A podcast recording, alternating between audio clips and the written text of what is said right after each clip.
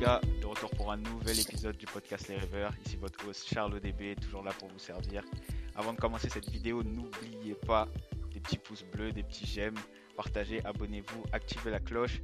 Épisode spécial les gars, parce qu'aujourd'hui on reçoit un humoriste slash acteur slash comédien de talent. Merci. Il est à Hotman ce que Mario est à Luigi.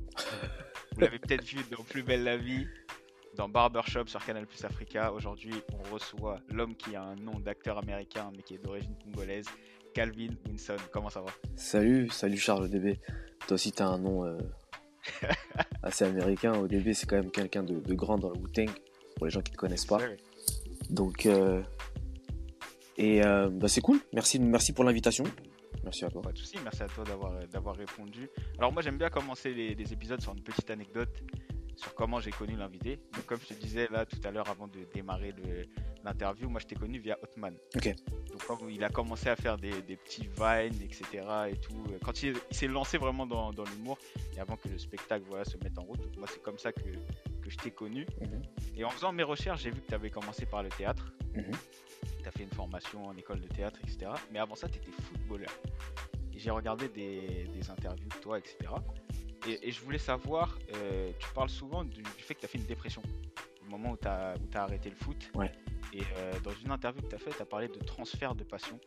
Mhm. Et j'aimerais savoir, voilà, on va rentrer rapidement dans le vif du sujet. Comment, comment ça s'est passé pour toi, si, si tu peux nous ramener là?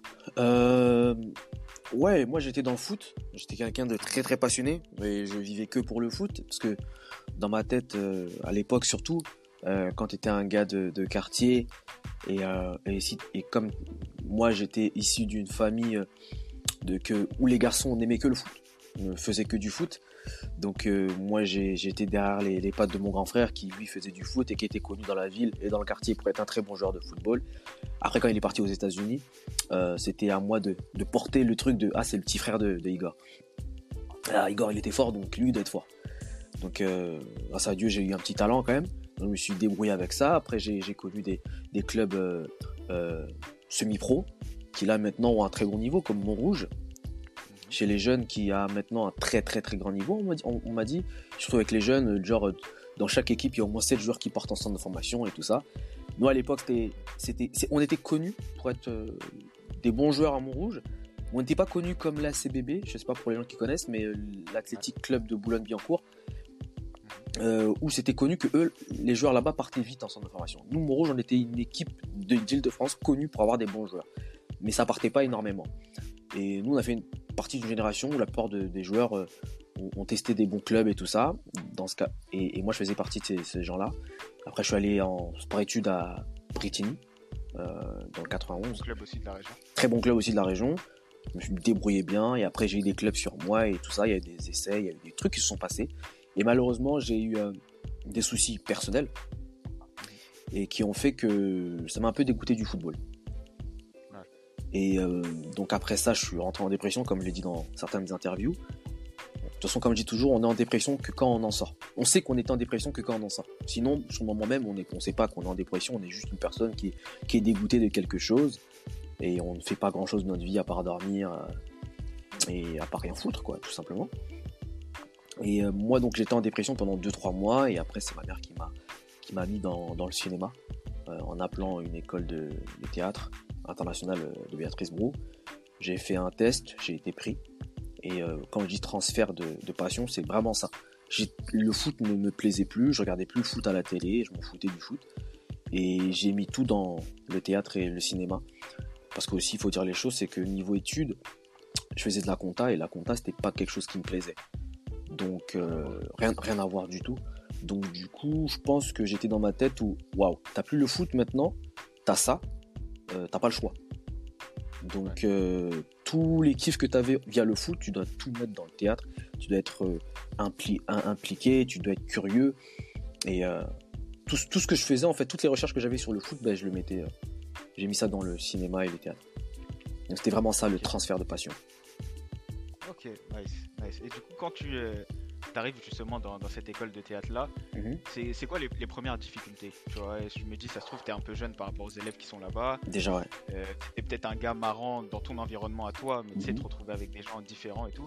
C'était quoi un peu l'ambiance? Ben, Déjà, euh, c'était compliqué déjà parce que c'était sur Paris. Moi, je suis un gars de banlieue. Euh, j'ai toujours été au lycée, euh, en banlieue. Tout, tout s'est passé en banlieue, en fait, en banlieue, donc pas loin de la maison. J'allais pas, comme certaines personnes, passer des BTS ou aller à l'école à Paris, tout ça. Non, moi, c'était pas mon cas. Moi, je prenais pas le métro ou le RER e pour aller à l'école. Moi, c'était le bus et ça s'arrête là, le maximum. Donc déjà de prendre les transports, d'aller à Paris, euh, déjà, c'est un monde parce que quand ça finit à 18h, il faut faire vite parce que euh, à l'époque, il n'y avait pas tous ces RER qui finissaient super tard. Donc c'était un peu compliqué. Euh, il fallait rentrer directement. Il y avait la, la des différentes personnes qu'on croise sur Paris, issues de plusieurs classes, on va dire classe, la classe moyenne avec classe, des gens qui sont hyper friqués donc, euh, et moi, je suis un mec de banlieue et j'étais le seul entre guillemets. Donc, du coup, c'était très spéciaux. Il y avait les histoires de pendant les pauses des cours, euh, on, va, fumer. Moi, je fume pas. Euh, on va prendre une petite bière, je bois pas. Donc, du coup, je me retrouvais tout seul à attendre que les gens finissent leur pause, quoi. Et ça, ça n'aide pas aussi pour, comment dirais-je, pour créer, créer l'intégration, créer des liens. Surtout que moi j'étais le plus jeune, donc déjà on me voit comme le bébé le petit, et en plus ne fume pas, ne boit pas, donc il comprend pas leur délire. Et à la première année que j'étais en cours de cinéma, j'étais le seul euh, racisé. Donc du coup, il y a une différence et surtout que moi je, dis souvent ça, c'est que les mecs de banlieue, on est un peu dans notre coin. On est un peu dans notre coin et, euh, surtout euh, quand t'es Renoir ou je pense aussi même les Rebeux, quand on va quelque part de nouveau qu'on ne connaît pas, on cherche toujours quelqu'un qui nous ressemble pour pouvoir on est ensemble, tu vois. Et là, c'est pas le cas. Donc, tu peux pas faire ça. Et quand tu es une personne timide comme moi, c'est compliqué de se faire des amis à ce moment-là. Et surtout que c'est ma mère qui m'a mis dedans. Donc, moi, est-ce que j'étais vraiment sûr de ça, en fait? Est-ce que je voulais vraiment faire acteur? Si, Je sais pas, en fait. J'avais juste pas le choix. Tu vois D'accord. Bah, justement, c'est super intéressant ce que tu dis. Parce qu'en plus, quand tu arrives, c'est pas euh, super cool, etc. et tout. Qu'est-ce qui t'a poussé à, continuer? Tu vois, dire, bon, vas-y, là, je suis là, dans tous les cas, faut, faut y aller. Mes parents payent, c'est une école privée. Commencer par là. C'est simple comme bonjour. Mes parents payent. Et j'ai signé pour deux ans et demi, trois ans. Donc, euh, je vais faire ces trois années, en fait. Et surtout que moi, je, je, me dis, je me voyais pas euh, être comptable, je me voyais pas repartir les, en, en compta à l'école. Non. Donc euh, je suis là, j'ai accepté et j'ai fait le test et j'ai été pris. C'est qu'il y a un truc. Je sais pas quoi encore, mais c'est qu'il y a un truc. C'est que je suis bon quelque part dans ça. Donc je me suis forcé à kiffer, je me suis forcé à, à, comprendre les cours. Je te jure, pendant une année, des fois, je comprenais rien. Je savais pas ce que je foutais là, mais on paye, donc va. Je vais dire ou pas. Et, la deuxième année a été mieux parce qu'il y a des nouveaux, euh, nouveaux profs, nouveaux élèves et plus jeunes, issus de la minorité, euh, issus des minorités, pardon. Et du coup, ça m'a un peu bougé. Mais c'est aussi l'année où je me suis dit, bon, maintenant, en fait, à ce qui paraît, ça fait des castings. Ah, puisqu'il paraît, pour faire des films. Let's go, en fait. Et c'est à ces mêmes années que j'ai commencé à faire des castings et tout ça. Et grâce à Dieu, j'ai été pris directement. Donc, en fait, je pense que j'ai appris à l'école, c'est très important d'aller à l'école, je dirais aux gens d'aller à l'école de théâtre, tout ça. Comme on dit, quand tu fais du foot, bah, il faut aller à l'entraînement avant de jouer les matchs. Donc c'est important d'aller à l'entraînement. Mais, euh, mais euh, j'ai l'impression qu'on. Enfin, pour moi en tout cas, j'ai plus appris dans les tournages qu'à l'école. Bah, tu as, choisi l'exemple du foot et c'est bien pensé, je trouve, parce que ce qui compte au final, c'est le terrain, c'est les matchs. C'est ça t'as beau t'entraîner, etc. C'est quand tu vas en casting que tu te confrontes quelque part aux autres que, euh, tu vois ce que tu vaux. Et est-ce que ça a été ça le déclic pour toi? Est-ce que par exemple tu as un casting en tête où tu t'es dit là je, tiens un truc? Euh, moi, le premier casting que j'ai fait de ma vie, j'étais avec mon cousin, Barber, je, le salue. Euh, ouais, le premier casting qu'on a fait, c'était pour Nintendo 3DS. Et je m'en rappelle encore comme, comme hier parce que Déjà, c'était très bizarre parce que moi et lui, on n'est pas des gens qui arrivent en retard. On avait un rendez-vous, je sais plus, ça c'était 18h, c'était vers Neuilly-sur-Seine. Et à l'époque, il n'y avait pas le téléphone pour mettre le GPS, ça veut dire qu'on devait regarder, quand tu sors du métro, tu regardes la rue qu'on t'a envoyé à l'adresse et tu regardes le gros plan qu'il y a dans le métro. Pour dire ah c'est là qu'on va sortir donc il faut qu'on passe comme ça. C'était une bagarre et on arrivait pile poil. Le mec commençait à sortir du casting et nous on rentre. Il a dit ah vous êtes les derniers, bah vas-y faites. On a fait un truc, c'était sur de l'impro et j'étais avec mon cousin donc on s'est lâché. Et je me rappelle on avait encore notre euh, panneau à l'époque euh, avec parce qu'avant ça mettait les numéros, numéro 120 et après tu mettais le prénom et tout ça. Et on était 119 et 120 les derniers de toute la pub. Et euh, on a fait le truc et on a été pris. Et c'est dingue parce qu'on ne devait pas le passer, on était en retard et tout ce que tu veux. On était 119, 120. Je trouve 119, 120 était pris. On était, il n'y a que 8 personnes qui ont été pris en tout. Donc 120, euh, 129 sur 8, c'est ça qui m'a un peu donné de la force. Et c'était de l'impro en plus. Et j'étais moi. Euh, donc ça m'a donné de la force en disant que en, étant moi, je peux plaire en fait. J'ai quelque chose malgré tout. Même si à l'école, on dit que je dois attendre parce que je suis jeune, patati patata. Parce que moi, j'ai commencé, j'avais 18 ans là-bas dans l'école. Donc du coup, on me dit ouais, Calvin, t'es jeune, Calvin, t'es jeune. Et en étant moi, j'ai réussi, en plus avec mon cousin.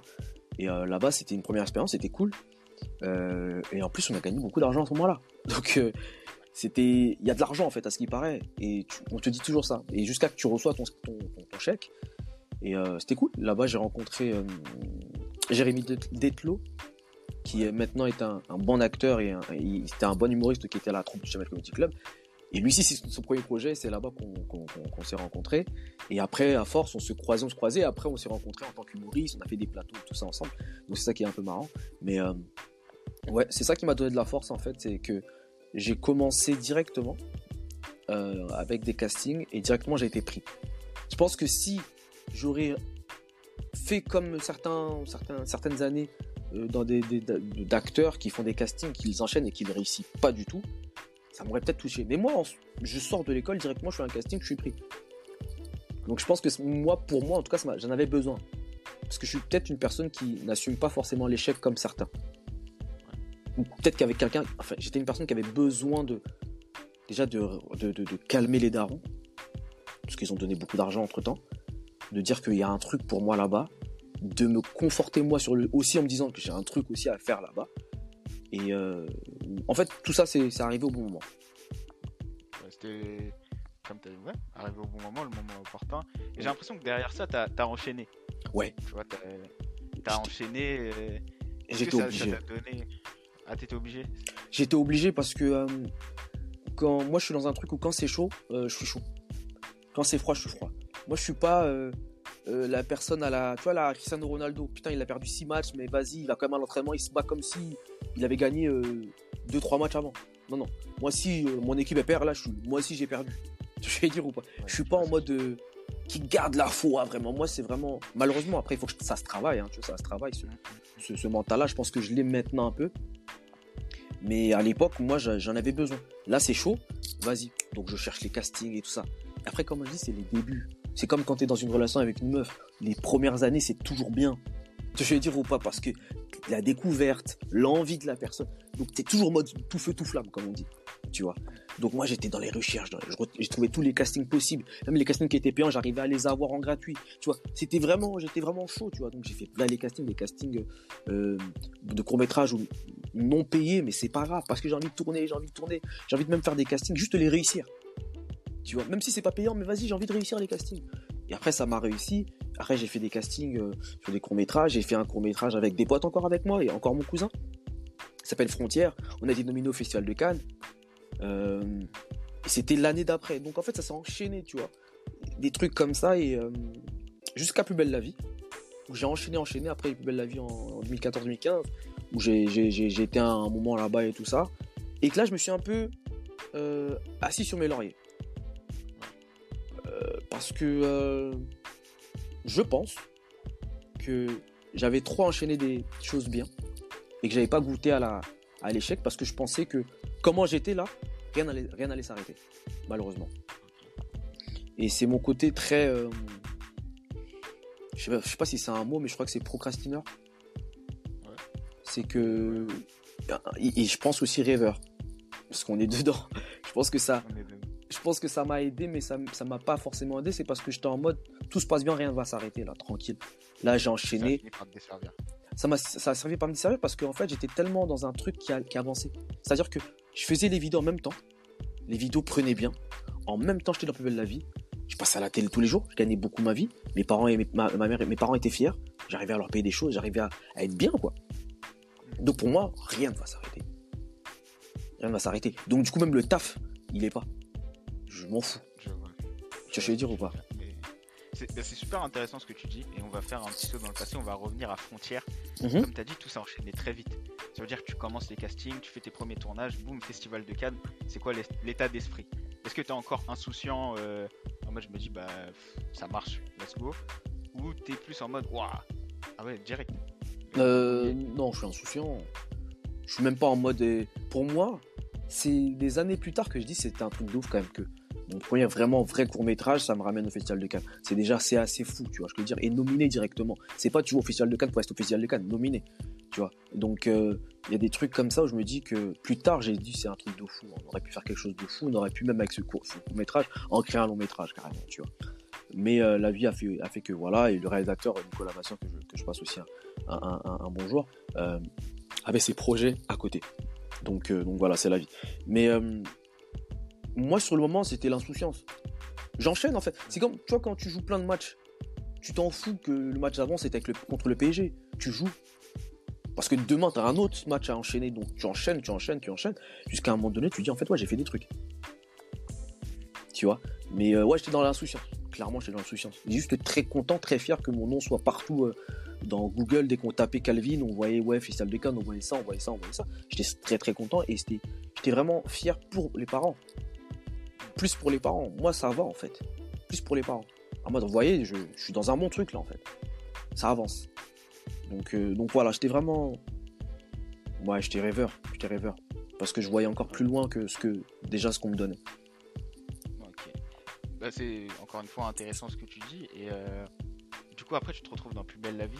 Grosse série. Euh, Française. sur France 3, c'est ça, si je dis pas de bêtises. France 3 tous les jours, non, c'est ça? Tous les, Du lundi au vendredi, ouais du lundi au vendredi vers 19h par là.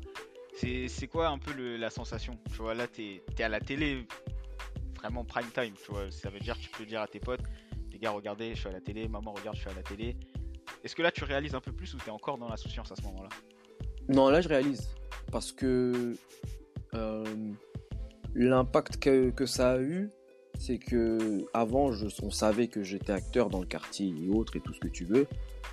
Euh, mais il fallait check. Il fallait appuyer ton téléphone, ton, ta, télécommande pour me trouver. Là, il euh, faut savoir que j'étais pas au courant jusqu'à que j'ai vu ça euh, de mes propres yeux. C'est que la plupart des gens du quartier regardaient Plus belle la vie. Donc du coup, tu te retrouves avec des appels de plus 33 de gens que tu ne connais pas.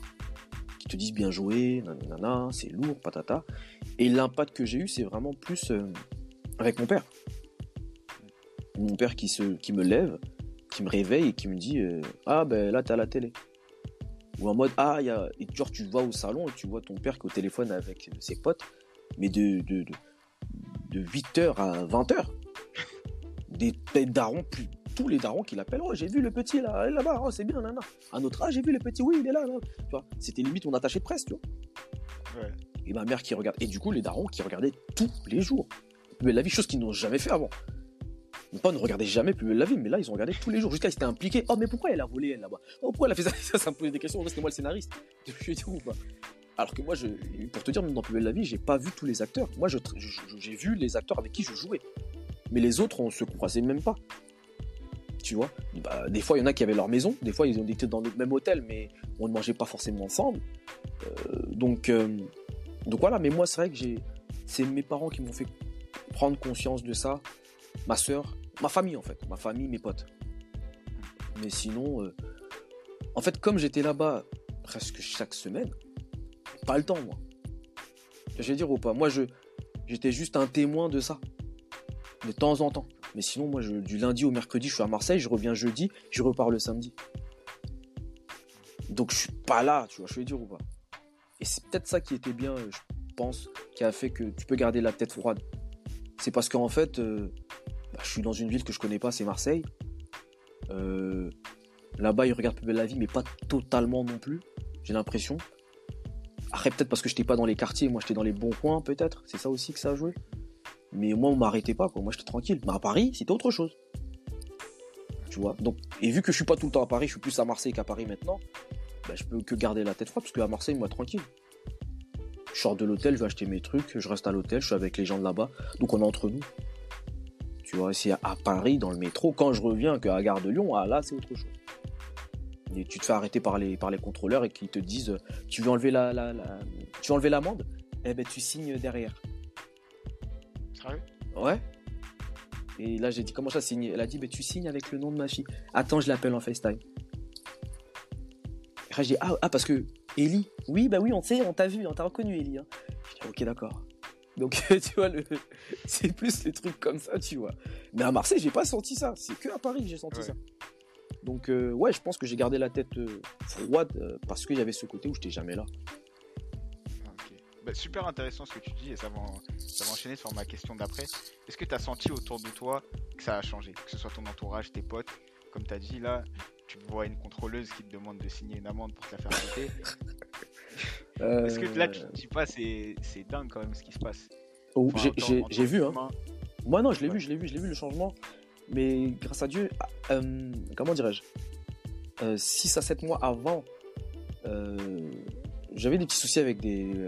j'avais vécu un petit truc qui m'avait blessé par rapport à certains potes. Donc j'avais fait le tri. Tu vois, j'avais fait le tri. Et euh, du coup, le changement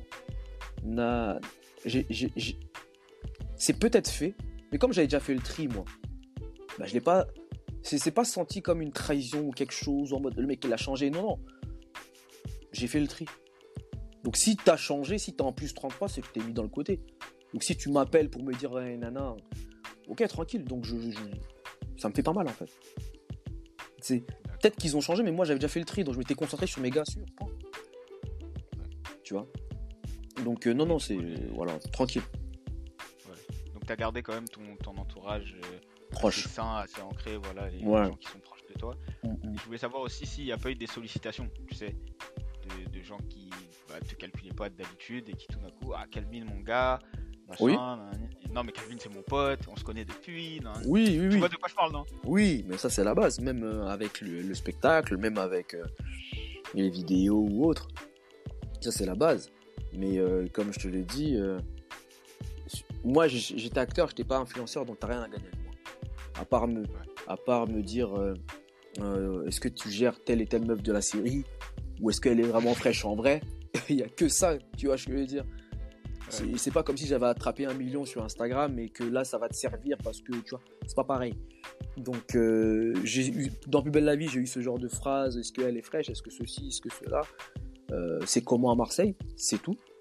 Mais sinon euh, non et après bon, mon grand frère qui était revenu en France, donc mon frère était plutôt euh, attentif avec avec ça quoi.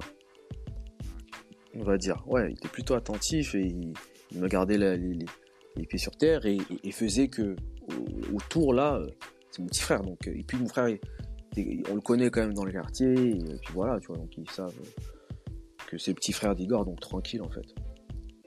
Et puis et puis je suis pas une personne qui se la raconte donc moi je continue à leur dire bonjour à être tranquille donc euh, moi je changeais pas eux ils- peut-être s'ils changeaient mais moi en tout cas j'ai pas changé. Et du coup cette fois-ci en, en tant qu'acteur, Ouais. pour toi, parce que j'ai vu que tu as quand même fait des... Plus belle la vie, ça reste une grosse production. Mhm. Après, je m'y connais pas énormément, mais quand même en termes de moyens, ça, ça doit être assez haut. J'ai vu que tu as fait une pub pour Nike avec euh, Mamadou Sakho, Mario Balotelli. Mhm. Quand tu arrives sur ce genre de tournage, c'est quoi un peu? Est-ce que tu as du stress, de l'appréhension, ou tu te dis, Non. J'ai- toujours rêvé d'être là, maintenant j'y suis? Non, j'ai pas de stress euh, dans les séries, dans les films que j'ai que j'ai fait. Très très très très très peu de stress parce que c'est un kiff. Le stress euh, de se sentir jugé ou autre, je l'ai quand je fais de l'humour, quand je suis sur scène. Ça, ici j'ai du stress parce que c'est des gens que il y en a qui me connaissent, il y en a qui ne me connaissent pas. Comme je dis, il y en a qui viennent par rapport à Hotman ou il y en a qui, viennent par rapport à moi, mais entre guillemets, on n'est pas 100% moi comme lui euh, validé par tout le public. Il y en a vraiment qui nous connaissent même nous deux, ils nous connaissent même pas. Ils viennent juste parce qu'ils ont vu ils ont entendu des trucs sur nous bah, ils, ils nous connaissent même pas. Donc euh, ce stress, je l'ai les cinq premières minutes euh, du spectacle euh, parce que je me dois de faire du taf, de faire le show parce qu'ils vont payer. Déjà, on va dire les choses. Ils ont payé, donc on doit. Ils me demandent un service, je dois le rendre, clairement. Euh, mais au cinéma, j'ai pas ce stress parce que ouais, c'est mon kiff en fait. Je suis juste content d'être là, c'est de l'excitation. C'est comme un enfant, tu le mets dans un grand parc de jouets, il est content. Tu vois, je dire ou pas? Et en plus, moi, j'aime, je viens, de me rendre compte de ça, c'est que j'aime le cinéma pour le partage, de rencontrer des nouvelles personnes, parce qu'en fait, on est beaucoup dans le plateau. Pour certains, c'est impressionnant, mais pour moi, c'est juste kiffant parce qu'il y a plein de nouvelles personnes que je peux rencontrer, avec qui je peux parler, avec qui je peux, je peux euh, euh, partager en fait mon kiff, parce que eux, c'est leur kiff aussi. Donc en fait, on est juste plein de personnes qui kiffent. Je peux pas être stressé sur un kiff en fait. Et puis j'ai appris mon texte. Normalement, c'est mon métier, donc euh, c'est le pourquoi on me paye. Donc je fais je fais ma base, je fais la base. Mais non, je suis bien, je, me sens archi bien encore une fois, hyper intéressant ce que tu dis sur le partage. Est-ce qu'il y a des, comédiens que tu as rencontrés, d'autres acteurs qui t'ont euh, bah, impressionné, que ce soit par leur professionnalisme, que ce soit par leur qualité euh, devant l'écran, leur vision du cinéma, leur façon de euh, s'adresser à toi, etc. Olivier Marchal, j'ai tourné avec lui dans un film, un long moment. Donc Olivier, Olivier Marchal, c'est en fait, c'est deux secondes. Il a la feuille. Ok, vas-y, c'est bon. Action, paf, il te le fait il va pas te faire des 56 prises. Il va t'en faire 10 et 10 bien, tu vois. Après, il y a le réalisateur qui va te, qui va essayer de le, manager et essayer de le, ramener là, le diriger. Et euh, il fait bien, tu vois. C'est ça, c'est impressionnant. Euh, il y a qui encore? Euh, Hakim Jemili. J'ai tourné avec lui dans Miskina, la série Melabedia. J'ai vu un peu comment il jouait. Il avait le rôle principal avec Melabedia. Le mec est là, beaucoup d'impro de temps en temps, mais le mec il fait ce qu'il a à faire, il donne ce qu'il a à faire. Et dans, et dans Miskina, il était aussi, il avait aussi un rôle aussi sérieux. Il faisait ses petites blagues, mais il était très sérieux et il le faisait bien. Tu vois, moi ça m'a impressionné. Et euh, je me rappelle pas parce que j'ai fait, fait pas mal de trucs, mais euh, Ryan Bensetti aussi, avec qui je jouais dans dans Let's Dance. Et euh, ce qui m'a, ce qui m'a impressionné, c'est surtout euh, bah, parce que c'était un truc de danse un film de danse. Donc, euh, ce qui m'a impressionné, c'est que il pouvait switch des trucs sérieux. Et deux secondes après, il fait la chorégraphie, il saute de partout. Et, et après, tu le vois en loge, il est tranquille, il est posé, il rigole avec tout le monde. Donc, il arrive à switch en fait plein de trucs comme ça et de dire comme si c'était normal. Tu vois, as fait deux sauts périlleux. Tu vas boire après ta petite boisson. C'est cool, tu vois. Donc, c'était impressionnant. Surtout qu'il y avait beaucoup de monde. Et ce genre de truc, il faut, faut pas, faut pas se louper. Parce que tu peux, tu tu te casses le bras tu, gâtes des millions d'argent euh, par jour, tu.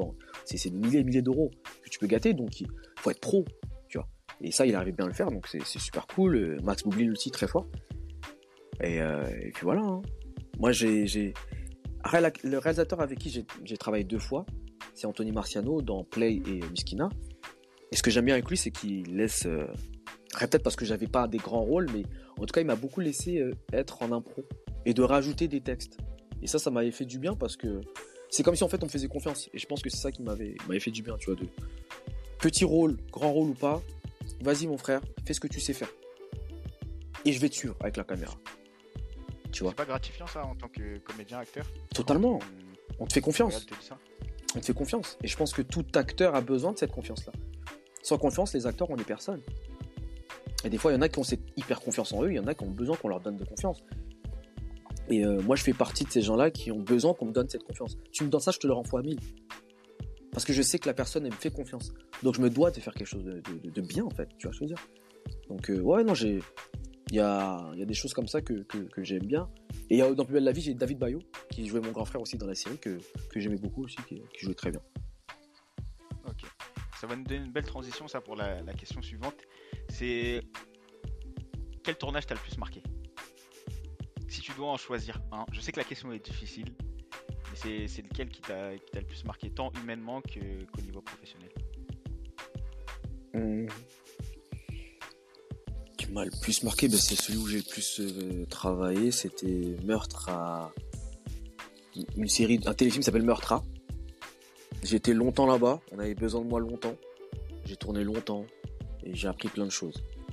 Après, le le court métrage qui m'a, enfin, celui qui m'a vraiment vraiment marqué, c'était Frontière parce que c'était mon premier. Et il y a eu plus d'impact après. Euh, ouais, il était, il était, il était touchant en même temps parce que c'est là-bas que je devais pleurer, je devais penser à plein de choses. Donc, euh, en fait, on m'a demandé plein de choses à faire alors que ça faisait pas longtemps que je sortais d'école. Donc, c'était à moi de piocher dans les cours que j'avais très rapidement. Je, devais passer euh, au rire à, aux pleurs très rapidement, donc euh, c'était, c'était pas facile et j'ai dû me faire confiance. Alors que moi, je sortais de l'école, mais je sortais pas comme si avec j'avais de la confiance en moi. Je sortais d'école où on me dit que c'était un petit, il fallait que j'attende.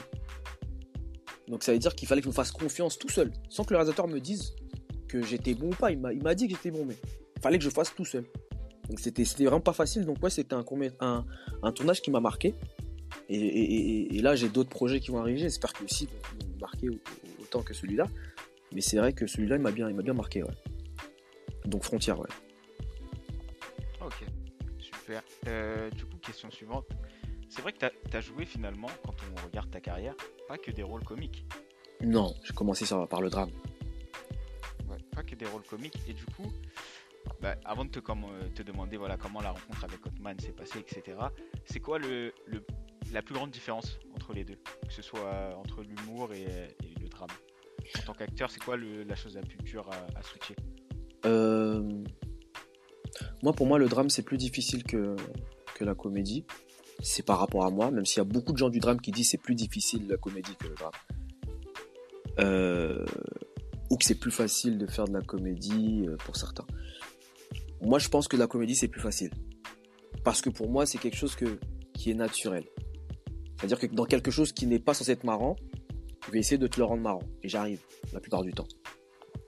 Et c'est ça qui m'a fait que, si on regarde même dans, mon, dans mon CV artistique, j'ai eu beaucoup de projets qui se sont enchaînés et les gens pensent que c'est des comédies alors que pas du tout. Là-bas, c'est des drames. Mais c'est juste que moi, j'ai rendu mon rôle marrant au casting. Et pour sortir du lot, je faisais beaucoup ça.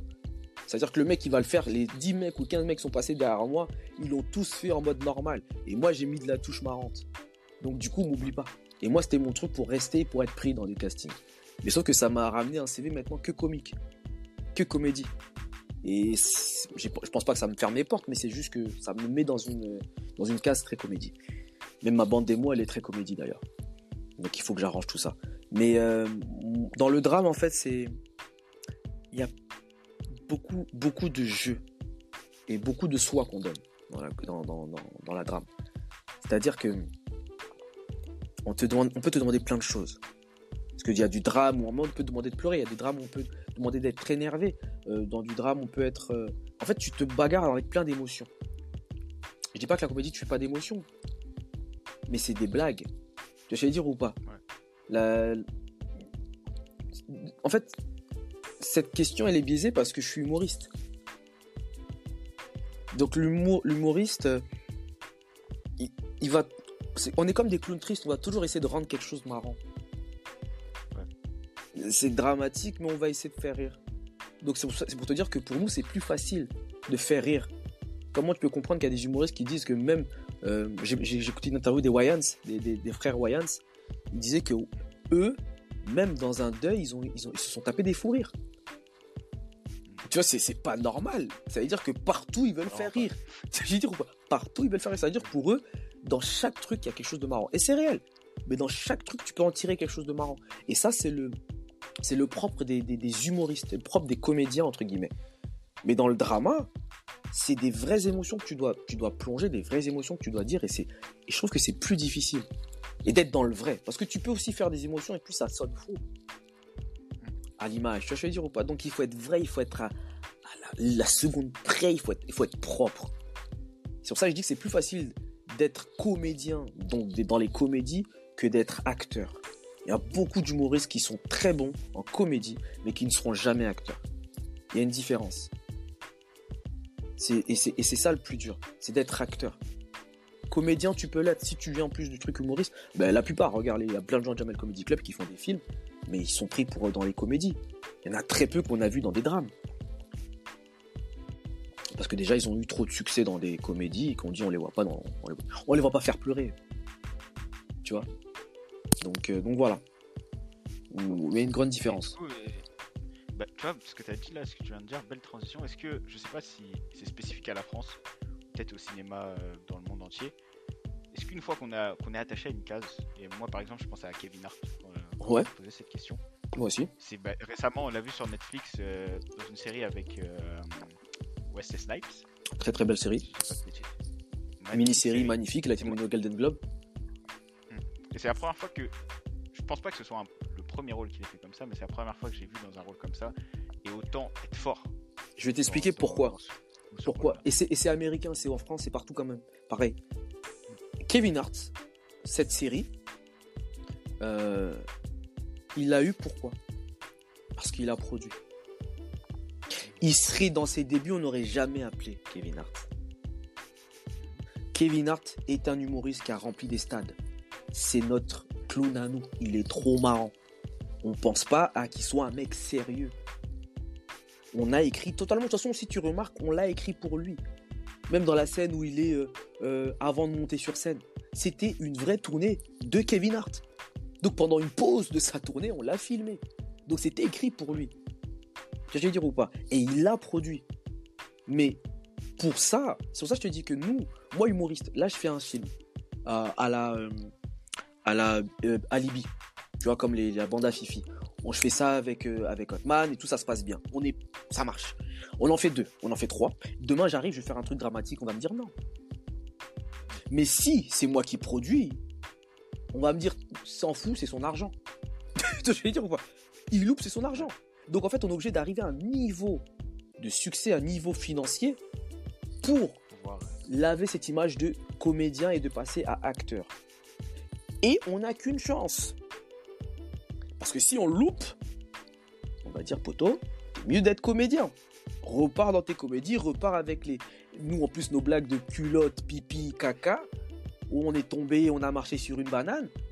Repars dans ça. C'est comme Omar Sy. Omar Sy, Intouchable n'aurait pas marché, on aurait dit repars faire ton accent poteau. Tu vois, on n'a qu'une chance, les comédiens. Et cette chance-là, soit, moi, moi mon, idée, c'est de commencer en acteur principal dans du drame. Pourquoi? Parce que via mon CV, on sait que je peux faire rire et je suis humoriste, donc je n'ai rien à prouver à ce niveau-là. Donc j'ai envie de commencer dans du drame. Et après de switch, drame, comédie, drame, comédie. Et de montrer que je peux faire les deux. Parce que si je vais que dans la comédie, c'est à moi de changer mon image tout seul. Alors que si tu commences dès le début à dire Ah non, mais lui, on l'a déjà vu faire des drames, il est bon. Non, on l'a déjà vu faire de la comédie, il est bon. C'est bon. J'ai brouillé les pistes. Tu vas dire ou pas? Si tu te mets que dans un truc et t'es déjà humoriste, c'est compliqué pour ressortir de ça. Il faut qu'on fasse du Kevin Hart. Et d'autres, il n'y en a pas beaucoup. Chris Rock n'a pas fait beaucoup de drames. Je sais même pas s'il en a fait. je pense pas. Tu vas dire ou pas? Surtout Chris Rock, ouais. non. Tu vois?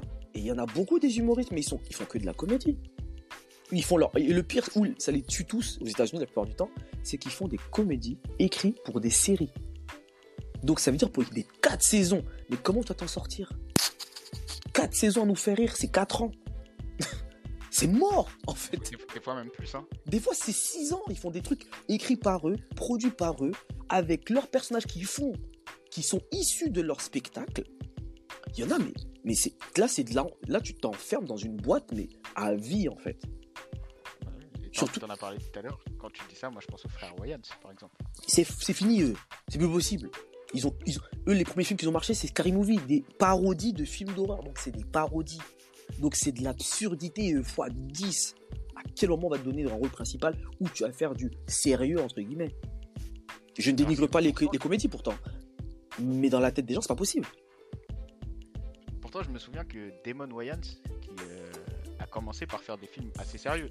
Je me souviens d'un film avec euh, Bruce Willis, etc. Oui, Et c'est vrai qu'une fois qu'il est retourné dans le truc euh, humour comédie, c'est bon. et surtout que lui, c'est lui, c'est malheureux parce que lui, il sortait toujours des trucs de ses frères. Il faisait des trucs un peu sérieux. Il a fait des trucs où il était un flic et tout ça. Il a fait des trucs sérieux. Et après, il partait sur son, la comédie. Mais le problème, c'est que sa comédie était tellement forte, ça marchait très bien. Et c'est surtout que lui, mais en fait, c'est Hawaiians. Donc on va toujours dire, ah, t'es comme tes frères. Tu veux dire ou pas C'est-à-dire qu'on va toujours te mélanger à tes frères. Leurs enfants sont dans la comédie. C'est des Hawaiians, donc on les pousse là-bas. tu vois le truc ou pas Donc c'est Ouais, un truc de ouf, c'est un aimant maintenant. Tu veux quitter, mais il y a toujours l'aimant qui va dire non, toi, t'es- la comédie, t'as Wayans. Fais-moi rire, t'es marrant normalement. Parce que tous tes frères, tous tes oncles, tous tes trucs, ils sont marrants, ben vas-y, toi. Tu vois, c'est un autre niveau. Et, et- et comme je t'ai dit, Kevin Hart, C'est parce que maintenant, le mec est multi, multi, multi-millionnaire. Il a gagné, il a gagné près de, je crois qu'il a gagné 100 millions en un an avec sa, avec sa tournée de, des stadiums. C'est pour ça qu'il se permet de dire putain, j'ai envie de, j'ai envie de sortir de, de ce truc de comédie, j'ai envie, de, envie de me tester en drame. Il se, il se permet. tu vois, c'est réussir à se permettre. Et je pense que c'est pas beaucoup d'acteurs qui, de la comédie qui, qui arrivent à se permettre. Il faut des sous. Sauf que le mec est trop fort parce que dans tout ce qu'il fait, il se coproduit. Jumanji, coproduction, art film, art beat film. Dans tout, il coproduit. Il est comme Kev Adams. Kev Adams, c'est ça. Kev Adams, dans tous les projets qu'il fait, il coproduit. Tu vas pas parler français, tu vas pas parler chinois avec lui, il coproduit. Que le film marche pas, il marche ou pas, ça, c'est mon argent. Tu vois. Et ça, c'est fort, c'est intelligent. Et c'est à nous de, réussir à faire ça. Mais avant d'arriver à ce niveau-là, par exemple, de, c'est pas dommage de poser la question naïvement par exemple, un acteur comme toi, plus souvent, on lui propose pas des rôles. Bah, tiens, viens, viens essayer ça. On veut te faire autre chose, etc. Est-ce que c'est pas c'est très complexe. C'est très très complexe. Pourquoi? Parce que là, il faut rentrer dans le game euh, où maintenant, euh, c'est. Il y a une histoire d'agent, une histoire de directeur de casting qui te connaissent et qui veulent te voir au casting. C'est une bagarre. Après, il y a les. Quand tu arrives à être dans ça, il y a la bagarre des blazes des gens qu'ils avaient déjà en tête. Donc il faut se battre sur des, faut comprendre qu'il y en a qui écrivent des, scénarios avec des têtes. Moi là-bas, je veux ça. Mais on laisse le casting. Donc c'est-à-dire tu te bagarres avec une photo d'un gars qui est là depuis un an dans la tête du scénariste. Faut savoir se battre contre ça. Donc de trouver des bons rôles euh, proposés à tout le monde, déjà toute ethnie comme ils disent, euh, dans les castings, c'est une bagarre déjà. Et après les rôles qui restent, bah, c'est des rôles euh, parce qu'il faut mettre euh, des rôles parce qu'il faut mettre des rôles parce que donc euh, tiens Mams, tiens Samia, tiens, et, tu fais avec. Parce qu'on n'a pas encore le niveau qui fait que on, a de la force pour,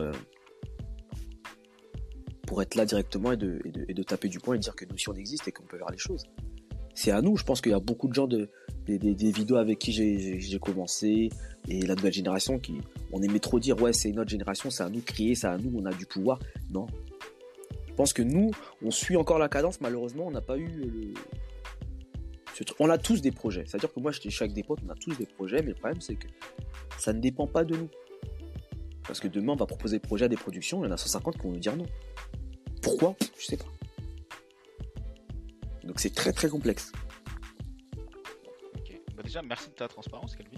C'est pas tout le monde qui va venir et, parler du sujet comme ça. De rien. merci. Et euh, tu as dit un truc super intéressant tout à l'heure, que voilà, être acteur et être sur la scène, c'est pas la même chose. Mhm. Du coup, ça nous donne une belle transition sur Hot and Cal. Comment la, comment c'est venu, voilà.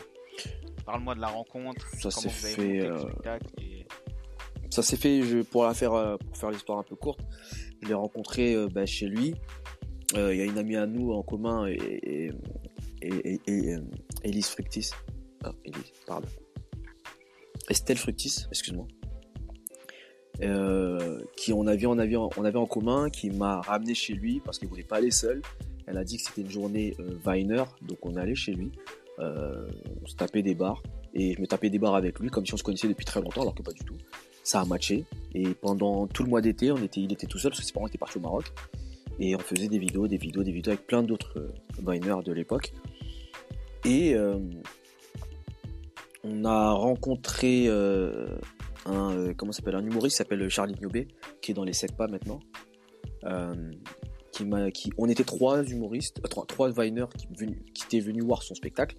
Et il a dit à un de vous trois, je vais vous envoyer un message sur Facebook et pour que vous fassiez ma première partie. Et il m'a envoyé un mois. Et moi, ça faisait deux mois j'étais tous les jours avec, avec Hotman. Et je lui ai dit, il m'a envoyé, moi j'étais très peureux, très très timide. J'ai dit est-ce que je peux ramener euh, Hotman Il m'a dit tant que vous faites 10 minutes, c'est bon. Donc j'ai appelé Hotman, on a écrit un petit sketch, on l'a joué, et c'est comme ça que le duo est né sur scène. Après on a fait une vidéo, euh, Hypocrisie africaine, qui a bien marché sur les réseaux. J'avais cette idée depuis très très longtemps, mais j'avais pas d'amis arabes qui faisaient des vidéos. Et du coup, lui, je lui ai, l'ai présenté le truc. Il a dit, vas-y, let's go. On l'a, on filmé rapidement. Et ça a très très bien marché. Et après, on a rencontré Samba Kanté qui, qui fait le Samba Show. Euh, et il a dit, les gars, euh, je veux vous venir au Samba Show, mais je veux vous fassiez ce, cette vidéo-là. Cette vidéo, je la kiffe. Moi, j'étais pas chaud, parce qu'on avait déjà un autre sketch et je, trouve qu'il était bon. Et il nous a forcé, on l'a fait, on l'a fait. Et après, on a joué là-bas et on a soulevé la salle. Bêtement. Et euh, c'est comme ça que le duo est né et c'est comme ça que Hypocrisie africaine est née. C'est-à-dire que c'est devenu un sketch, un sketch est devenu 20 minutes, 20 minutes est devenu un spectacle. Donc voilà. Bah, tu vois, j'ai plein, plein de questions encore une fois par rapport à ça. Vas-y. Déjà, dans un, premier temps, tu, tu m'as parlé du rapport à la scène. Moi, je mhm. connais Otman euh, plus ou moins personnellement. Je sais que c'est mhm. un gars marrant dans la vie de tous les jours. Mhm. Toi, à l'époque, vous avez commencé, je t'ai suivi sur Snapchat. Je me doute que t'es un mec marrant dans la vie de tous les jours. Maintenant, quand il faut se poser, écrire son spectacle et être marrant sur scène, est-ce que c'est la même chose ou il y a eu quand même des moments où vous vous êtes dit Ah non, vas-y, cette blague, peut-être qu'elle va pas passer est-ce que vous êtes pris la tête sur l'écriture ou c'était plus Non, non, il y avait beaucoup d'impro. Et jusqu'à maintenant, c'est comme ça qu'on travaille. On, va se voir, on se pose et on discute. Et dans la discussion, il y a des nouvelles blagues qui arrivent. Après, on a de la chance qu'on a un cerveau qui, se connecte très bien. C'est-à-dire qu'il finit mes phrases, je finis ses phrases. Euh, donc, euh, notre façon d'écrire, c'est vraiment ça, c'est qu'on discute. Et dans la discussion, il y a des nouvelles blagues. Donc, on les note et on les teste directement au spectacle ou en, plateau d'humoriste. avant, c'était plateau d'humoriste, là, c'est plus au spectacle directement. Et, euh, et on a, on a, on se censure pas, mais on a, on a notre éthique qui est que pas de gros mots, pas d'insultes, pas de blagues bêtes qui peuvent avoir heurté les gens parce qu'on veut que nos parents viennent à nos spectacles. C'est un truc euh, assez important pour moi comme pour lui, donc euh, il n'y a que ça. C'est euh, pas de blague euh, de gros mots bêtes ou je sais pas quoi parce qu'on veut euh, que nos parents viennent à nos spectacles et, et que maintenant c'est un peu notre marque de fabrique, c'est le spectacle familial. Tu vois, donc les parents viennent avec leurs enfants. voilà, en tournée, c'est ce qu'on voit. Tu vois, des parents qui viennent carrément avec leurs parents. Donc ça fait des trois générations, tu vois, les parents, les enfants et les petits enfants, tu vois. Et ça, on trouve ça beau, tu vois, que, que tout le monde peut venir sans crainte à un spectacle. Alors que c'est très bien que nous, quand on était plus jeunes, quand il y avait un spectacle à la télé, il fallait être proche de la télécommande parce qu'on sait jamais. Ah on sait jamais. On pouvait t'envoyer dans la chambre. Tu vois, et les, les Titanic, on n'a jamais vu la fin, tu vois, je veux dire ou pas? Toujours, Dès que ça commence à chauffer, hein, on va dormir, il est tard, alors qu'il était 21h. Ah, tu vois, je veux dire ou pas? Donc, euh, donc, moi, je suis plutôt fier de ce truc que je sais que mes parents viennent au spectacle et, ils ne sont pas gênés, tu vois. Donc c'est ça en fait. Ouais, bah, bah déjà, il y, y, a cet aspect-là. Et moi, ce que j'ai relevé aussi, c'est le message derrière le spectacle. Très important. Il y a, un vrai message et vous finissez, je sais plus, un sketch en disant on, est français. Donc, certes, il y a cette, il y a cette double culture-là. Mhm.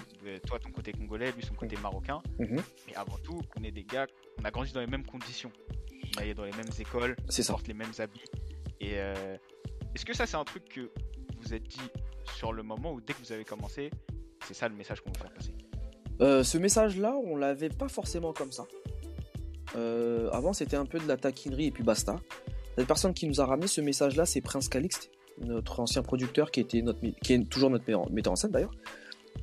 C'est lui qui, nous a mis ce message-là.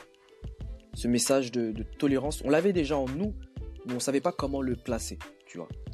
Et euh, après, on avait aussi vu les autres spectacles on a vu aussi des, belles phrases de Younes et Bambi quand ils étaient ensemble. Et ils sortaient des phrases comme ça, tu vois. On n'a on pas, pas la même religion, mais on a la même passion, tu vois. En, euh, référence à, celle des arbitres. On n'a pas le même maillot, mais on a la même passion. Et on trouvait ça beau. Et Prince nous l'a arrangé. Et le message est arrivé euh, via lui. Et, je trouve que c'est notre force aujourd'hui. Donc, ouais, ce qu'on dit, c'est qu'on est deux amis, deux frères, deux français. Et euh, je trouve que on, on est personne pour dire qu'on va changer les mentalités ou autre, pas du tout. Mais si on peut éveiller les consciences, même si c'est une personne dans une salle de 300, c'est déjà pas mal. Tu vois ce ou pas? Donc euh, on le fait avec plaisir et, euh, c'est très important, euh, surtout aujourd'hui dans le climat dans lequel on vit, où il y, a, tous ces problèmes-là. Donc on, le fait, on ne dit pas qu'on est des prophètes ou quoi que ce soit, mais on le fait avec plaisir. Et euh, bah, du coup, coup, le, milieu de l'humour par rapport au milieu du cinéma, c'est quoi qui change? C'est que à peu près tout le monde se connaît. Euh, que dans certains cas, des fois, il y a des copinages. Du moins, il faut faire des copinages. Euh, je sais pas en fait. Il hein. faut travailler. L'humour, c'est vraiment. Je dis pas que l'acting, c'est pas travailler parce que c'est pas pareil. Parce que tu peux te permettre de travailler, mais c'est toi et ta chance. Parce qu'il y a des gens comme, comme Romain Duris, on est, on est venu chercher dans un bar. Tu vas dire ou pas? Il, a fait il est venu chercher dans un bar, il a fait le casting, il a été pris, fin d'histoire. Sa carrière, elle est partie. Tu vas dire? Alors que humoriste, c'est pas euh, un peu et puis tu perces comme ça. Non, il faut que tu, faut que tu bosses, tu vas dire ou pas? Il faut que tu remplisses les salles, il faut que ton nom tourne. Pour qu'après on dise, hum, on a besoin de lui. Tu vas dire ou pas? C'est du boulot. C'est du, vraiment du boulot. Euh, ouais, je pense qu'il y a une différence. Il y a une différence, c'est sur le taf, clairement. Sur le taf, il faut vraiment taffer. Il faut vraiment taffer. Ouais, l'humour, c'est vraiment taffer. C'est ce que je vois en tout cas. Tu as parlé de, salles remplies. Oui. Et euh, je sais qu'à ce niveau-là, Hotman et toi, vous n'êtes pas en reste. Ça fait quoi de, à chaque fois que vous jouez, vous dire, ah, c'est, euh, on a tout vendu? Euh, C'est vrai qu'on a eu notre prime à ce niveau-là. Là, maintenant, c'est un peu redescendu parce que la vie fait que c'est un cercle, ça tourne tout le temps. C'est-à-dire qu'aujourd'hui, c'est nous, demain, c'est quelqu'un d'autre. c'est pour ça qu'on là, on s'est concentré que sur la tournée. Donc on se concentre que à remplir en tournée et puis voilà. Je pense que pareil, on a fait notre tour. On a fait notre temps, pardon. Donc, euh, mais à l'époque, ouais, on a rempli la cigale en peu de temps, 6000 personnes. Euh, on a joué des 4 années euh, full, 5 années full, tout le temps, sans la télé. Alors que là, maintenant, on passe à la télé et là, c'est moins, c'est très bizarre. mais avant, c'était sans télé, sans rien et on remplissait, on faisait partie des top 5, top 5, top 5, top 3, top 2, tout le temps, sans télé. Et euh, notre nom faisait que de tourner. Je me rappelle, il y avait des gens, j'arrivais dans des, dans des, des Jamel Comedy Club, des trucs comme ça. Ah, c'est vous, Ah, ok, on vous connaît, j'ai déjà entendu votre nom. Moi, je les connaissais pas. Tu vois? C'est par rapport à parce qu'on nous voyait dans le billet réduit qu'on est dans le top, tu vois. Top Reza. Donc, euh, donc voilà, ça, ça fait toujours plaisir. Mais le problème, c'est que ça, ça rend pourri et gâté. Parce que quand il n'y a plus, on sait plus comment jouer, on sait plus quoi faire parce qu'on a l'habitude de jouer que avec du full. C'est comme si euh, tu, dis à Real de Madrid, bah, les gars, vous allez jouer sans votre public. Bah, ils savent pas, eux. Ils sont habitués à jouer avec 60 000 personnes. Tu vois, bah, c'est ça. Alors que le foot ou la scène ne change pas, qui est moins ou plus. Tu dois faire ton foot, tu dois faire ton jeu. Bah, ça rend un peu pourri gâté parce qu'on n'a pas connu la pente, euh, la montée difficile. Nous, c'était droit. On a commencé, c'était rempli. Vais dire ou pas? Donc, en fait, c'est comme si en fait, comme si on était des privilégiés sans, sans être privilégiés. Parce que pour nous, on n'est pas des privilégiés. Mais pour les gens, on est des privilégiés. Comme, on dit souvent, c'est le privilège, on le voit que, quand on ne l'a plus. Hein. Totalement. Ah, c'est là on le voit là. On dit ah ouais en fait on était privilégiés gars parce qu'on on faisait rien qu'on était rempli. Et là maintenant on appuie, on est, moitié rempli. C'est problématique tu vois. Mais c'est le jeu. C'est le jeu. Je pense qu'il faut goûter à, à la sueur, à la, au froid pour pouvoir se dire bon, là, c'est à nous de faire les choses, de retravailler. Je pense qu'on en a besoin. Je pense que ça va nous aider, ou soit ça va pas nous aider. Je sais pas. Et du coup, pour euh, petite question, c'est quoi le, meilleur moment, voilà, de cette aventure-là pour toi? Encore une fois, pareil que ce soit la cigale. La cigale, c'est de voir euh, son père qui se lève et qui regarde, qui se lève de la, sur, euh, en plein spectacle et qui regarde derrière lui 1000 personnes. Et qui ils sont venus pour mon fils. Et je pense que c'est cette fierté d'avoir, d'avoir, d'avoir ça, en fait, d'avoir vu ça. Tout en sachant que moi, le jour J, je l'ai pas senti. J'ai pas pleuré, j'étais pas bien. Pourquoi? C'est parce que tous les vendredis et samedis, on jouait. Donc pour moi, c'était juste un autre vendredi de plus. Donc tout le monde m'a dit putain en sortant t'as fait Emilia, t'as fait la cigale, c'est un truc de. Et moi j'étais en mode ouais mais ouais. Et puis après je suis reparti au restaurant, j'ai mangé avec mes potes. Comme tous les vendredis après mon spectacle. Tu vois le truc c'est là maintenant j'ai la vidéo que je me dis ouais c'était un truc ouf en fait. Mais sur le moment non c'était mon taf. Hotman lui il a, il, a, vu ça. Lui il avait les larmes aux yeux et tout. il a, il lui, il a, pu savourer le moment. Moi, je l'ai pas savouré. Parce que pour moi, j'étais au taf. Tu vois le truc ou pas? C'est ça de jouer tous les vendredis et samedis, ben, c'est un autre vendredi. C'est vraiment plus tard que que t'as réalisé parce que ça reste quand même une salle mythique. tu sais, Ça reste, ça reste une grosse salle mythique. Mais moi, je l'ai vu deux ans après. C'était en 2018 qu'on l'a fait. En 2020, pendant le confinement, je me suis assis, je me suis dit, ouais, ok, en fait. Mais en vrai, des Ah ouais vrais, non. Mais moi, frérot, tu vois, quand tu, fais, tu vas au taf tout le temps, c'est juste que maintenant, bah, c'est ton entreprise. Mais tu taffes pareil qu'avant, en tant que salarié. Bah, tu sais pas qu'en fait, que c'est un truc de ouf ce que tu fais. Parce que tu te, tu, y a pas de stop. Tous les vendredis et samedis, tu vas au taf. La seule différence, moi, c'est que j'ai changé de salle. c'est tout. et sauf qu'avant-. Ouais, mais avant, j'avais changé de salle aussi. Donc du coup, parce qu'on changeait de salle tous les six mois. Donc du coup, pour moi, c'était juste un changement de salle encore. Donc je l'ai pas vu comme ah, un truc de ouf. Non.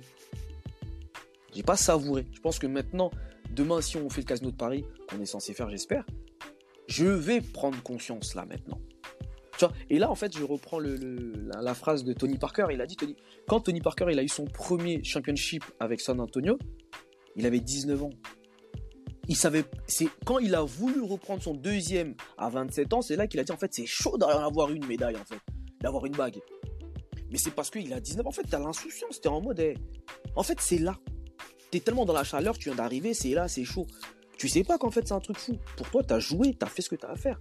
C'est après quand tu veux refaire, tu te dis mais en fait c'est un truc de ouf de remplir en fait. Bah, je suis dans, j'étais dans ça. C'est que sur, sur le moment j'étais en mode c'est, bah, j'étais au taf quoi. J'ai pas changé le spectacle, j'ai rien changé. C'est ce que j'ai fait vendredi dernier. Donc, non, tu vois. Un autre jour, un autre jour au travail quoi. C'est- ça. C'est là vraiment un autre jour. au travail. On aurait pu nous mettre à l'Olympia, ça aurait été la même chose. Ou peut-être, ou peut-être, je pense que ce ne serait pas été la même chose parce que l'Olympia est une salle mythique pour mes parents. Donc je pense que j'aurais pris l'émotion de mes parents. Parce que Dans tous les pense- cas, ça aurait pas été toi qui. Non. Je pense que j'aurais pris conscience après. Ou soit j'aurais pris conscience à la fin du spectacle. Quand je serais sorti de l'Olympia, j'aurais vu mon blaze en rouge. Et ça m'aurait dit, ah, parce qu'en fait, c'est ça le truc en rouge qui va te mettre les, les trucs plein les yeux. Tu vois, ça va t'en mettre vraiment en mode, ouais, il y a ton blaze en rouge. Tu vois, je veux dire, ok. Mais la cigale, c'est pas ça. Le casino de Paris, c'est pas ça. Tu vois? Donc, du coup, je vais juste rentrer, aller au taf. Et peut-être que quand il va allumer les lumières, je vais dire, putain, on était 1500 personnes. Je vais dire, waouh, bizarre. Mais, c'est. Non. L'Olympia va me gifler. Parce que moi, en tant que Congolais, euh, c'est les salles que les grands artistes congolais sont passés. Kofi Olomide, tous ces gens-là, pour les Congolais, Olympia, c'est mythique. Même au Congo, tout le monde connaît l'Olympia. La Cigale, c'est pas, c'est pas connu. Casino de Paris, c'est pas connu. Mais l'Olympia, mon père, il va péter un plomb si je fais l'Olympia. Parce qu'il va dire, oh, comme Kofi. je vais dire ou pas c'est, en fait, en fait, il y, a- il y a une mesure, il y, a une- il y a une règle de mesure qui est, qui qui qui faite sûr. par rapport à- aux artistes que mes parents connaissent. Tu vois? Donc, euh, l'Olympia, son fils a fait l'Olympia. Ah donc, t'as fait l'Olympia comme Kofi, comme Werason, Ah. comme Fali, comme tous ces gens-là. Le téléphone, il, il va tellement sonner. Mais c'est fini. Mais là, je suis, mais là, j'aurais, une, statue dans la rue des, des Darons Bled. Ah, mais c'est. Non, mais tu sais quoi, je souhaite pour toi que ça se réalise. Et je pense que vous êtes, vous êtes sur le bon chemin, honnêtement. J'espère. Du coup, Calvin, on va passer à la deuxième et dernière partie de l'émission. C'est des questions un peu plus, euh, un peu plus légères. Vas-y. Euh, si tu devrais faire un top 5 des, de tes humoristes préférés, ce serait qui? Waouh. Euh, à l'époque, comme américain à l'époque, hein, à, top 5, je, je peux mettre euh, n'importe comment? Non, pas d'ordre. Voilà. Pas d'ordre. ok, d'accord. Je mets Jamel, Jamel Debbouze, Gad Elmaleh, Kevin Hart, Dave Chappelle. Mhm. Et là, ces temps-ci, je me suis tapé vraiment à Kate Williams. Oh, ok. J'aime beaucoup son absurdité et j'aime beaucoup sa vérité, mais sa vérité, elle est tellement bête et qu'on y pense en mode ah ouais, c'est un ouf. Et, et il a ce- cette faculté de dire les choses, mais il blesse personne. Et C'est un ça, j'ai- personnage, hein. c'est un gros personnage. C'est un gros personnage. Le mec s'est fait casser la, la tête par un enfant de 15 ans. C'est devenu un même. Il en rigole dans son spectacle. C'est magnifique. Donc, euh, ouais, non, euh, ouais. En France, vraiment, Jamel Debbouze, Gad Elmaleh, parce que j'ai grandi avec eux. Sinon, dans la génération, on a plein des gens que j'aime.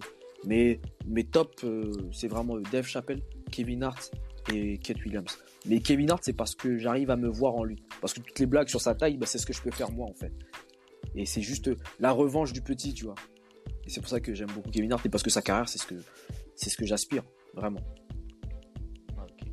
Bah, Pareil, on te le souhaite aussi. Merci. Même question cette fois-ci pour les films. Top 5 films. Voilà, Bon, tes films numéro 1, numéro 1, Un prince à Ah, New là, York. il y a un ordre. Ouais, il y a un ordre. Un prince à New York. Un prince à New York, ça c'est mon film. Un prince à New York. C'est classique. Après, il y a du Black Panther. Ça, c'est... Après, il n'y a plus d'ordre. Moi, j'ai un numéro 1, après, il n'y a plus d'ordre. Ah, j'ai plus d'ordre après. Numéro 1 et après les 4 autres, ils se débrouillent. Ouais, je débrouille totalement. Moi, j'ai Black Panther. J'ai du. euh, Je crois que ça s'appelle L'effet papillon, un truc comme ça. Un film euh, qui, qui, qui est grave fort. Euh... j'ai plein de films. J'ai- En fait, j'ai, j'ai des films, mais j'ai pas vraiment de top. J'ai des. euh, Maman, j'ai raté l'avion. Ça, c'est des, des trucs que je kiffe, que je peux regarder tous les jours. Euh, Ah ouais, j'ai vraiment pas de film en fait. En fait, j'ai tellement trop de trucs dans la tête. Là, c'est là hier, j'ai regardé euh, un, interview avec Dieu, magnifique. Il est sur Amazon, magnifique. Il m'a grave touché. Euh... Non, j'ai vraiment pas de film. En fait, le truc c'est qu'on va couper, je vais dire ah ouais putain, ce film, tu vois. Ça me fait chier, mais euh... là, j'ai vraiment pas de film. A vraiment pas de film. Ah, j'aime beaucoup la la soupe aux choux de Luc Finesse. À l'époque, les films de, de- de l'époque. J'aime beaucoup Luc Finesse, j'aimais beaucoup parce que mon père aimait beaucoup. monsieur.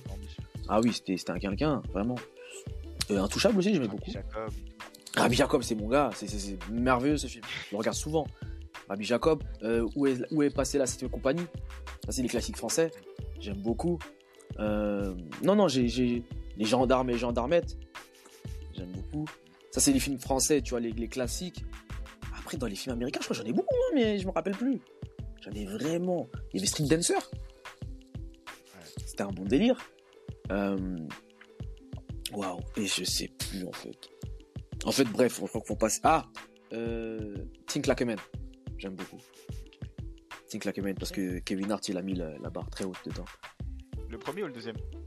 Le premier, pas le 2. Pas le 2. Je pense que il n'y avait pas besoin de faire une suite. Ouais, bah tu, tu connais, hein. Une fois qu'un film ramène beaucoup. Oui, non, ça ramène de l'argent, donc euh, let's go. Et puis en même temps, ça a mis des noms en avant. Donc il faut pas, faut pas, faut pas critiquer ça. Mais euh, moi, je préférais le 1 parce que c'était une bonne surprise et d'être et, et- et que le film soit suivi à un- par un, accroché à un livre, c'est fort. Tu vois, c'est très très fort. Donc euh, non, il y a, il y a- j'ai beaucoup, j'ai des films qui passent comme ça, mais je me rappelle plus des titres. Mais il y a, y a des gros films que j'ai, j'ai, j'ai aimé. De Chronicle, le premier film avec Michael B. Jordan, là où ils ont des pouvoirs et tout ça par, euh, par en mode désordre et tout. Il était très bon ce film. Euh, je suis beaucoup dans les films paranormaux euh, avec des pouvoirs et tout ça, donc euh, je- ça- bah, les rêveurs. hein. J'aime bien rêver de savoir que je peux voler et tout ça. Donc, voilà, j'aime beaucoup ce genre de film. Mais je- en numéro 1, en tout cas, Prince à New York. C'est mon film. Si je pouvais faire un film comme ça demain. T'es- T'as t'as parlé des rêveurs, tout à l'heure tu nous parlais de l'Olympia, de salles. Mhm. C'est quoi les, les salles que t'aimerais faire? Oula, l'Olympia. Casino de Paris. Euh, et c'est tout. C'est tout? Oui, je suis pas un mec qui veut faire les zéniths. euh, parce que je trouve que c'est des. Pour moi, c'est pas des salles pour les spectacles. C'est trop grand. je vois ce que tu. Tu je veux dire, c'est trop grand. C'est, il y a 4000 personnes, c'est trop. Comme le Faris qu'il a fait, le Bercy, c'est lourd ce qu'il a fait. Mais 20 000 personnes qui t'écoutent, c'est pas, non. 20 000, c'est trop. Et les gens qui sont tout là-bas, là, qui ont payé quand même 50 euros, ils te voient dans un écran. Alors que c'est un théâtre, un- ils sont, à la base, ils sont venus pour te voir. Mais ils te revoient encore dans un écran. Tu veux dire ou pas? Ça, ça- ça- ça perd en intimité. Ça perd en intimité. Parce que quand on vient voir les gens, on les sort de chez eux, c'est pour nous voir nous. Comment ils nous voient dans un écran? À quoi bon? Ben, Achète sur Amazon Prime du coup. Mais du coup, toi, tu te verrais pas faire un stade, par exemple, comme Kevin Non, non. Parce que j'ai j'ai- j'ai pas ce. Je suis pas, je suis pas Cristiano Ronaldo. Je suis pas derrière les records. Je suis, moi, je suis entre guillemets euh, un gars qui fait ce qu'il a à faire. Je fais pas les records. Les records, je m'en fous. C'est fait pour être battu, bravo. Si tu veux les battre, moi, moi ça me va en fait. Bah allez, si tu veux. Moi, je fais mon ce que, ce que je dois faire. Moi, mes salles mythiques pour moi, c'est la Cigale, le Casino de Paris et l'Olympia. Et même moi, de m'arrêter que à la Casino de Paris, ça me va aussi. Après, si je fais l'Olympia, c'est très bien. Mais au Casino de Paris, je préfère même. Le Casino de Paris, c'est encore bien, c'est intime, et puis les gens kiffent, et puis il y le balcon, c'est bien. Olympia, c'est aussi très bien, parce que moi, c'est le nom. Je joue à l'Olympia, j'ai déjà mes parents, je joue à l'Olympia. C'est juste pour eux, limite. Mais le Casino de Paris me va très bien. Je me vois archi pas faire des stades, me vois... c'est pas du tout ce que je veux, en fait. C'est pas dans mon thème. Donc, euh, donc voilà. Euh, autre question, c'est quoi les, les, objectifs de Calvin? Les... Là, que ce soit à long, à moyen terme. Les objectifs de Calvin, c'est. Tu m'entends bien? Ouais, je t'entends bien. Ok. Les objectifs de Calvin sont simples. Euh, faire le film sur lequel j'écris, faire la série euh, que j'écris, euh, de faire plus de films, plus de projets cinématographiques. Et, et si demain on doit finir le spectacle, le finir bien. C'est-à-dire de faire le Casino de Paris, de faire l'Olympia si tu veux, de faire une belle tournée en France et africaine, parce que c'est ce qu'on veut vraiment. Et en fait, c'est d'essorer ce spectacle au max. Donc de faire les choses qu'on n'a pas fait. C'est-à-dire vraiment le Casino de Paris, l'Olympia en France, la tournée française et aussi important de faire une tournée africaine. Parce que je pense qu'on peut ramener ce, spectacle en Afrique. On a déjà commencé, ça s'est bien passé. Mais là, il faut qu'on aille encore plus loin. Je pense qu'il y a, une grosse communauté qui peut suivre. Oui, il y a une grosse communauté, mais maintenant, il faut les bons contacts. Il faut, il faut les bonnes personnes. Et euh, on se doit de d'atteindre ça, tu vois, le Gabon, le Cameroun, on n'a pas encore fait. Euh, de faire euh, le Togo, la Côte d'Ivoire, on n'a pas encore fait. Maroc, on l'a fait, mais je pense qu'il faut qu'on reparte. donc, donc, ouais, je pense qu'il y a plein de choses à faire mais de faire les choses bien. Vraiment. Très bien. Et avant-dernière question, est-ce que tu auras, un message pour les gens qui vont écouter ce podcast, pour les auditeurs des rêveurs, que ce soit de la motivation, de la prévention, tout ce que tu veux, avant qu'on termine? Continuer de rêver. Continuer de rêver parce que c'est la seule chose qui est gratuite aujourd'hui là. Avec l'inflation, c'est très compliqué. Bientôt on va commencer à nous dire ton rêve il un peu trop long, faut que tu payes. Donc euh, euh, non, non, euh, rêver, rêver. Même si pour, pour certains c'est inatteignable, continuez. Parce qu'il n'y a que vous qui peuvent. Qui, qui... En fait, il n'y a que vous qui peuvent gérer, qui, qui pourrez gérer votre vie. Il n'y a que vous. Personne d'autre. Donc si toi tu penses que tu as la force, le talent pour atteindre ton rêve, fais-le. Et comme on dit, si tu n'arrives pas à atteindre en haut et la lune, essaie d'atteindre au moins les étoiles. Tu vois ce que je veux dire? Donc euh, fais-le. personne ne te dira euh, que tu es nul. Personne, tu ne dois pas le penser parce que tu es vivant, euh, tu respires, tu marches. Il y en a même qui ne marchent pas mais qui arrivent à atteindre leur, leur objectif. Pourquoi toi, tu ne pourrais pas réussir? Donc les rêves sont pour tout le monde. Donc continuez de rêver, atteignez vos, vos, objectifs et, Dieu fera le reste. Comme on dit, et toi le ciel t'aidera. Parfait. Et du coup, dernière question. Déjà, j'espère que tu as kiffé l'entretien. Oui, avec, avec plaisir. Merci. Dernière question. Qui aimerais-tu voir dans le podcast et, et tu dois nous aider à avoir cette personne dans le podcast hmm. bah, Je vais faire simple. Mon gars sûr, euh, Sako. Ok. Parce que toi, tu peux l'avoir. Hein. Tu, tu, peux le réveiller. Et euh, Ouais, Sako Kamara, je pense qu'il peut dire des choses, il a plein de choses, et lui, ça peut être vraiment, il est vraiment dans le thème des rêveurs parce qu'il vient du bled, il s'est bagarré, il a fait plein de choses seul. Là, maintenant, il a réussi à, avancer, il a réussi à créer sa famille, sa, femme, son enfant, donc euh, donc c'est une belle chose. C'est une belle chose, et, euh, euh, et, ouais, je pense que ouais, Sako, ça peut être un truc, ça peut être vraiment intéressant pour toi. Ok, big up à Sako, et on verra ce qu'on pourra faire. Avec plaisir. Sur ce, Calvin, merci beaucoup d'être passé sur le podcast. J'ai passé un très bon moment. merci pour ta transparence. Euh, où est-ce qu'on peut te retrouver? Voilà, instant promo, euh, réseaux, tout ce que Alors, vous pouvez nous retrouver sur, euh, bah, sur Instagram. Moi, c'est calvin.winson. Je Je pense que tu peux aller mettre dans les informations. Euh, sur TikTok, c'est pareil. Calvin Robinson. Euh, même si je suis pas vraiment actif là-bas parce que j'ai- du mal un peu à comprendre un peu TikTok. Enfin, je comprends, mais c'est trop. Ça Trop danse beaucoup. Ça danse beaucoup trop. Ça danse beaucoup trop. je suis pas, je suis pas un danseur. Même si je suis congolais. Et euh, ouais, donc euh, toutes, ces informations-là. Après, il y a aussi notre tournée. Là, on va à Lyon, on va à Nantes. Fin, à la fin du ramadan, là, on est à Lyon, le 27 avril. Et euh, après, on à Nantes. Après, on a d'autres dates qui vont arriver, si Dieu veut. Donc là, on se focalise que sur les deux, ces deux dates-là. Il faut qu'on remplisse bien, bien, bien comme il faut. Et, et puis voilà. hein. Ok, parfait. Vous avez entendu, les gars. Pouvez le retrouver sur toutes ces plateformes. Ouais. Nous, pareil, vous connaissez atlerever.pod sur Instagram, toutes les plateformes d'écoute, Spotify, Deezer et j'en passe. Vidéo sur YouTube aussi, donc abonnez-vous si vous ne l'avez pas déjà fait. Merci pour vous pour être resté jusqu'à la fin. Calvin, mon gars, Merci. merci. Merci à Les toi. gars, on s'attrape.